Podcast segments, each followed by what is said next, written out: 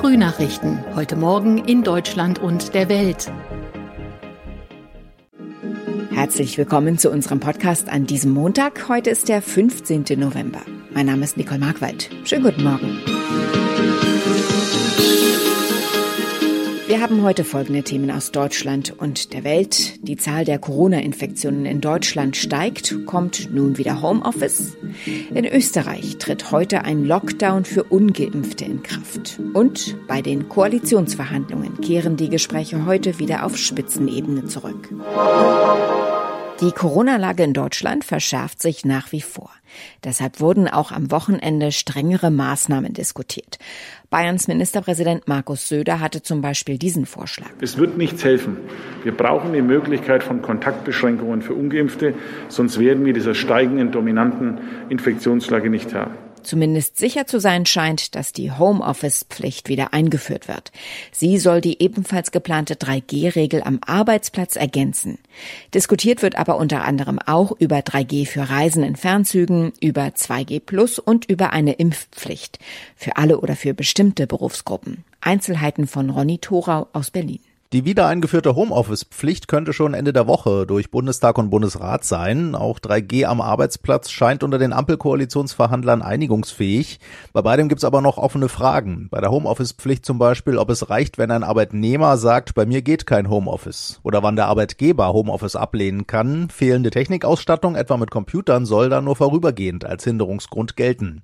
Bei 3G am Arbeitsplatz ist unter anderem offen, wie genau mit Menschen umgegangen wird, die keins der 3Gs nachweisen. Und auch die möglichen Koalitionspartner SPD, Grüne und FDP haben sich auf deutliche Verschärfungen bei der geplanten Änderung des Infektionsschutzgesetzes geeinigt. Angesichts der dramatisch steigenden Corona-Infektionszahlen sollen nun grundsätzlich auch Kontaktbeschränkungen angeordnet werden können. Das geht aus einer Vereinbarung von Vertretern der drei Fraktionen hervor. Vor gut zwei Wochen wurde die Maßnahme angedacht, ab heute gilt sie. Österreich will die vierte Corona-Welle unter anderem mit einem Lockdown für ungeimpfte brechen. Dieser läuft ab heute und ist zunächst auf zehn Tage angesetzt. Betroffen sind etwa zwei Millionen Menschen, die bislang nicht geimpft sind. Matthias Röder berichtet aus Wien.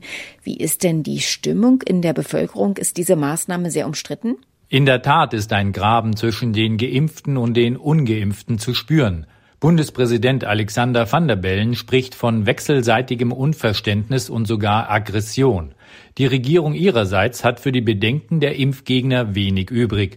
Das Mittel der Stunde ist Druck mit dem Lockdown in seiner fast äußersten Form. Wie sollen denn die Ausgangsbeschränkungen für ungeimpfte kontrolliert werden? Die Kontrollen werden die Polizisten übernehmen. Sie sollen engmaschig sein, aber im Ernst ist nicht davon auszugehen, dass an vielen Straßenecken auch wirklich kontrolliert wird. Aber die Gefahr einer Überprüfung durch die Beamten und das drohende Bußgeld von bis zu 1450 Euro soll die ungeimpften dazu anhalten, sich an den Lockdown zu halten. Und um das jetzt einordnen zu können, wie ist denn die Lage derzeit in Österreich, vor allem auf den Intensivstationen? Die Regierung hat ihren eigenen Stufenplan über den Haufen geworfen. Sie ist alarmiert von den rasant steigenden Infektionszahlen.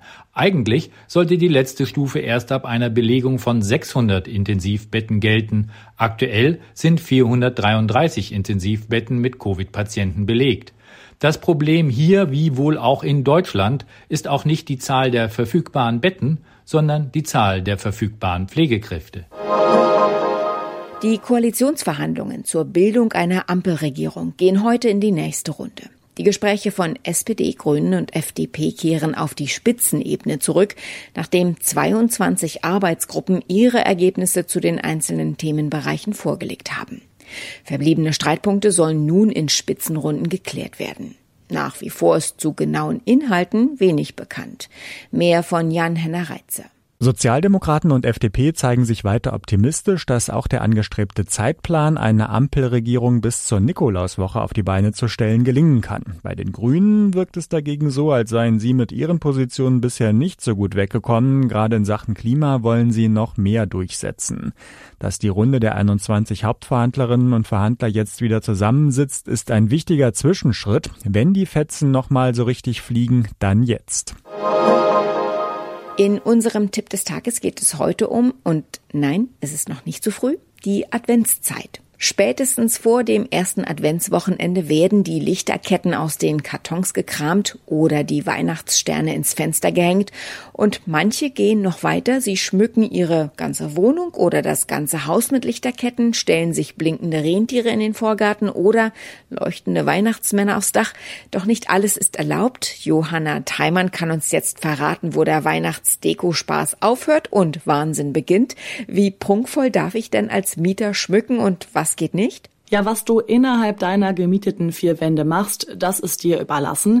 Da sind knallbunte Kugeln oder leuchtende Sterne und Kunstschnee völlig okay, solange man die Bude dabei heile lässt.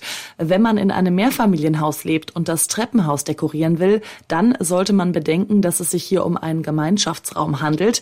Gegenseitige Rücksichtnahme macht also Sinn und Dinge wie Räucherstäbchen oder Duftkerzen sind vielleicht nicht jedermanns Geschmack.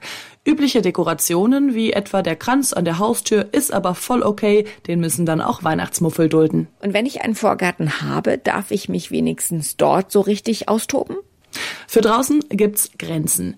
Wenn zum Beispiel die blinkenden Rentiere von den Nachbarn dazu führen, dass man nicht mehr schlafen kann, dann braucht man das so nicht hinnehmen. Da kann jeder, egal ob Mieter oder Eigentümer, gezwungen werden, die Lichter abzumontieren oder zu dimmen oder ab einer bestimmten Uhrzeit abzustellen. Und wenn man als Mieter einen kraxelnden Weihnachtsmann an der Hausfassade anbringen will, dann sollte man vorher doch den Vermieter um Erlaubnis bitten. Die Polizei in Bayern hat einen ungewöhnlichen Fund auf einer Bundesstraße gemacht. Sie fand nämlich am Wochenende einen Kopf. Nicht irgendeinen Kopf, nein, sondern einen weltbekannten. Der Kopf des Star Wars Roboters R2D2 lag auf der B4.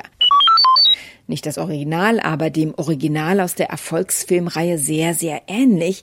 Offenbar hat ein Fan den Roboter originalgetreu nachgebaut. Die Halbkugel ist rund 50 Zentimeter breit und mit Elektronik und Bewegungsmechanik vollgestopft. Und nun wartet dieser Kopf bei der Verkehrspolizei in Coburg auf seinen Eigentümer. Für den wird's ein lachendes und ein weinendes Auge geben, denn neben dem Rest von R2D2 wartet auch ein Verwarngeld wegen mangelhafter Ladungssicherung auf ihn. Also merken wir uns, du deine Ladung immer gut sichern musst. Soweit das Wichtigste an diesem Montagmorgen. Ich heiße Nicole Markwald und wünsche einen guten Tag.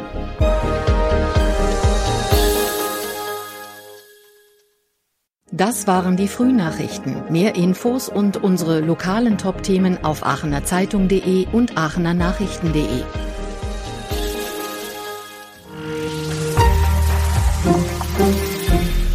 Die Frühnachrichten sind ein Podcast aus dem Medienhaus Aachen.